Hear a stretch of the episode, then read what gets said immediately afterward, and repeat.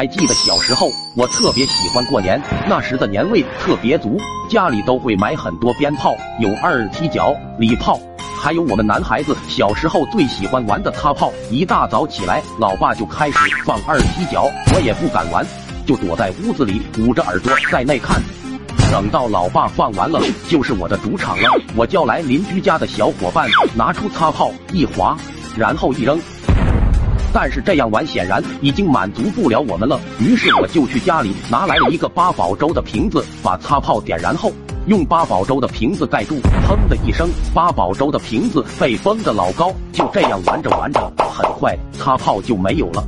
我回到家就想找老爸要钱去买擦炮，可老妈气哄哄的说，老爸又被隔壁王叔叫去打麻将了。于是我就跑去王叔家找老爸。正赶上老爸的烟没有了，就给了我十块钱，说买盒烟，剩下的钱给你。